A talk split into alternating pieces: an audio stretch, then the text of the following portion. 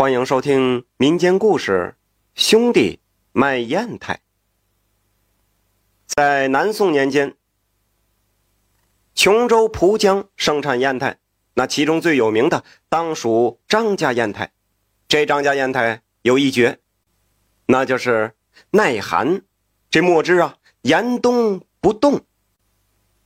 这张老爷子慢慢的年纪大了，就想把家业交给儿子管理。那按照当地的规定，家业应该交由大儿子张友善，但这张友善太老实，说话木讷，不善交际，整天间只知道钻进作坊和伙计们一起做砚台，没有当家人的风范。这张老爷子喜欢二儿子张友良，这小子能说会道，八面玲珑，熟悉各路客商，是当家人最佳的人选。虽然。他想让张友良当家，但是为了不让大家说闲话，也不想伤害张友善，就想了一个法儿。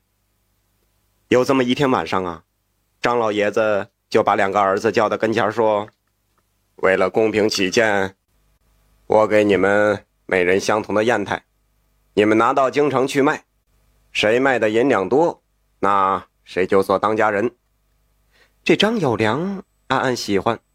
因为这大哥老是木讷，别说砚台了，就是让他去买别的东西呀，他都会脸红。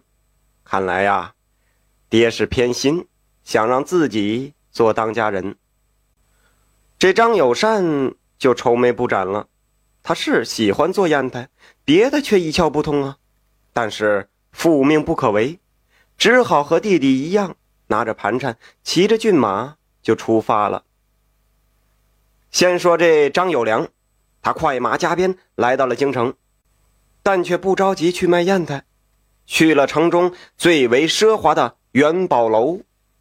这里呀是富商云集，都是有钱人。这张友良在元宝楼喝了几天酒，他可不是没事瞎喝，他这几天就调查清楚了，有一个叫李千成的富商，做丝绸生意的，这人家财万贯，还喜欢书法。收藏了很多文房四宝，为了接近李千成，这张友良可算是费尽了心机，买通了李千成的管家，让李千成来元宝楼和自己见面。这李千成也是爽快人，开门见山：“听说你有个宝贝，拿出来让老夫瞅瞅。”这看到张友良拿出的是一块砚台，李千成面露不屑。但是张友良不卑不亢，带着李千成就出了元宝楼，来到了一个凉亭之内。这时候可是正值寒冬，寒风凛冽，滴水成冰。张友良把砚台放在桌上，让伙计开始研墨。神奇的事发生了，这砚台里的墨汁均匀，莹莹放光，始终没有上动。这李千成不相信，拿起砚台左看右看。却没有发现有什么机关。一个时辰后啊，所有人都冻得直哆嗦。可这砚台里的墨汁啊，还是没有被冻住。这李千成眼睛可就发亮了，问：“你这宝贝怎么卖呀？”张友良为了卖出好价钱，就编起瞎话来，说：“这砚台那可是祖传之物，世间只此一个，价值连城。”那如果不是进京赶考缺银子，他也舍不得卖。李千成不耐烦地打断了他，并问他到底卖多少钱。张友良大着胆子说：“五百两。”呵，这么便宜呀？还说价值连城呢？我给你一千两银子，以后有好宝贝就来卖给我。记住，我只要孤品。这张友良是点头答应。内心是激动不已，认为自己这当家人呢，那算是稳如泰山了。再说这张友善，他在去京城的路上啊，就把盘缠全分给了穷苦人，到了京城竟然一分不剩了。有个被张友善帮助的人介绍他去朱府当杂役，以谋生计。有天这朱家小少爷顽皮，在冰面上玩耍。落入了水塘之中，张友善不顾寒冬，跳进刺骨的水中救起了小少爷。这朱老太太很赏识张友善，便把他安排到老爷的书房伺候。张友善到了书房，才发现这竟然是朱熹的府邸。那朱熹可是儒学大师，门生无数。这张友善受宠若惊，做事也更加勤勉。有一天呢，下起了大雪，十分寒冷。朱熹正在写字，这墨汁就被冻住了，不禁是连连叹气。张友善赶紧把自家的砚台拿出来。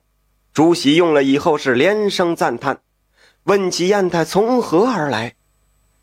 张友善实话实说，这是他做的砚台，还讲起了和弟弟争当家人的事情来。这朱熹听了，沉吟片刻，写下一副墨宝送给了张友善，还让管家叫很多朋友过来一起欣赏砚台。